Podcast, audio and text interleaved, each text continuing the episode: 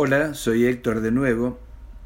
Digo de nuevo porque seguramente algunos o la mayoría de ustedes ya me conocen, si es que han escuchado alguno de los relatos anteriores que les compartí.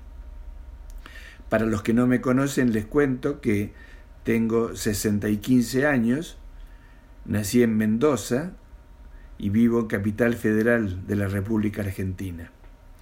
Estoy jubilado me dedico, entre otras cosas, a escribir relatos, poesía, prosa.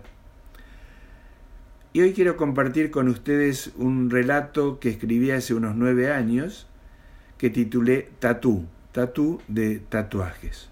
Y dice así. Mi amigo Rodolfo, más conocido como Poroto o Toto, era un fanático de los tatuajes se había dibujado un dibujo, y sí, ¿qué otra cosa podría dibujarse más que un dibujo? La cuestión es que tenía un dibujo o una leyenda en todas las partes visibles de su voluminosa humanidad. Y ahora quería incursionar sobre otros sectores no tan manifiestos o no tan orondos. Es así que un día decidió convertirse en una suerte de divertimento andante y se tatuó un tablero de ajedrez en el pecho, un juego de ludo en la nalga izquierda y otro de la oca en la derecha. Además, se tatuó un tatetí en el, en el un tatetí. Claro que en condiciones normales solo se leía ta y medio arrugado a decir verdad. El hecho es que se lo tatuó y se fue muy contento para la casa a mostrárselo a su españolísima esposa Carola. Esta primero puso cara de asombro y luego lo increpó con dureza diciéndole Toto, tú te tatuaste tatetí, tanto te tienta teñirte tonto, no tienes tino. Toto titubeó.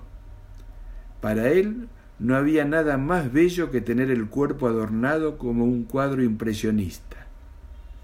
Más que impresionista, impresionante, porque daban una impresión las impresiones. En la espalda se había hecho un águila escocesa. ¿Que cómo es el águila escocesa? A decir verdad, no lo sé, porque nunca pude entender el masacote que por otro tenía en la espalda me parece que es un bicho bicéfalo, es decir, que tiene dos céfalos. También se puede decir bicípite, es decir, con dos... No, no, volvamos al... No, no volvamos al tatetí, por favor. Quiero decir que es un águila de dos cabezas. Parece que viene de los tiempos de los masones, que la heredaron de los cruzados, estos a su vez de los sultanes de Sicujián, quienes la recibieron de los hititas, a quienes se la dieron los acadios, que la recibieron de los samaritanos de Lagash. ¡Ja! ¿Qué me cuentan? Lo que es haber leído historietas como Nippur de Lagash o el Cisco Kid. ¿Que en el Cisco Kid no había águilas de dos cabezas? Ya lo sé, pero qué lindos eran los episodios. Pero sigamos con Rodolfo. Además del águila en la espalda, tenía una serpiente en el brazo izquierdo. El problema es que le daba culebrilla y se la tenía que controlar con tinta china, así que el brazo ya no se veía de tanto tinte. Tanto tinte. Qué lindo queda, ¿no? La frase digo, porque el brazo era un desastre. En el derecho tenía una leyenda que decía, amo a Claro, porque se lo había escrito y borrado tantas veces que las letras se le confundían. Él decía que estaba escrito en arameo, pero nadie le creía. En el pómulo izquierdo se había hecho un círculo todo pintado de rojo. Decía que era para simular rubor, pero en realidad era para que no se notara cada vez que Carola le daba puñetazos. Ah, sí, porque la española pegaba como nadie.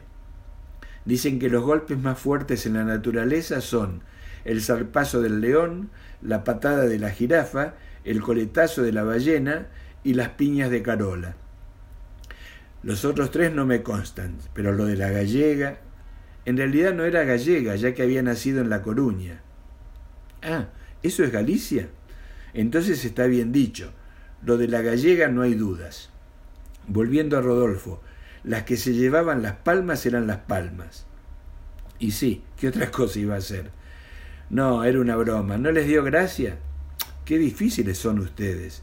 Digo que lo que sobresalía nítidamente sobre el resto eran los dibujos de las piernas. En cada una se había tatuado una tibia y un peroné. Decía que así se evitaba tener que sacarse radiografías y que en carnaval se ponía pantalones cortos y ya estaba disfrazado. Pobre Rodolfo. El día que Carola lo dejó, se sacó todos los tatuajes. Quedó como si lo hubieran alimentado a la bandina. Ahora, por las dudas, los tatús se los hace con marcadores de fibra. Chao, hasta la próxima.